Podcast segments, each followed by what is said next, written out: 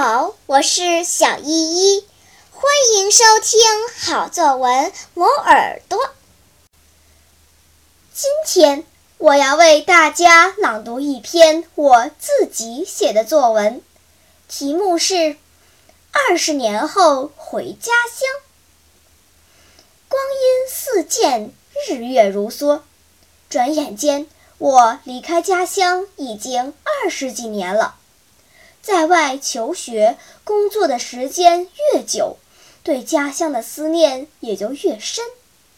每当闭上双眼，那热闹的村落、飘香的果园、晒满谷穗的长院，就会闪现在脑海中，挥之不去。于是，我放下手头的工作，踏上了返乡之路。还没有走进村子。我就开始怀疑自己走错了地方，脚下早已不是坑坑洼洼的小路，村里也看不到低矮的瓦房，农田里都是智能机器人在工作，只有果园里的果子还散发出记忆中的香气。漫步村中，街道左右两边都是宽敞明亮的小别墅。里面都安装了智能家电，街口苍蝇纷飞的垃圾站变成了智能垃圾处理中心，各种生活垃圾在这里被分类转化成新能源。以前吵闹的村办工厂消失了，取而代之的是村民活动中心，里面图书室、健身房各种设施一应俱全。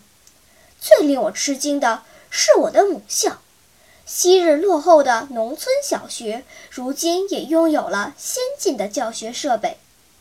以前阴暗低矮的教室被高大的教学楼取代了，明亮的教室里传来朗朗的读书声，校门口的宣传栏里贴满了孩子们获得的奖状。啊，家乡！想不到你的变化如此之大。年幼时，我曾经因为你的贫穷，不顾一切的想远离你。如今，勤劳的人们改变了你的面貌，让你变得如此富足美丽。我愿变成一只小鸟，飞回你的身边，用我学到的知识，把你建设得更加美好。好啦，今天我推荐的作文你喜欢吗？如果喜欢，就请关注小依依讲故事吧。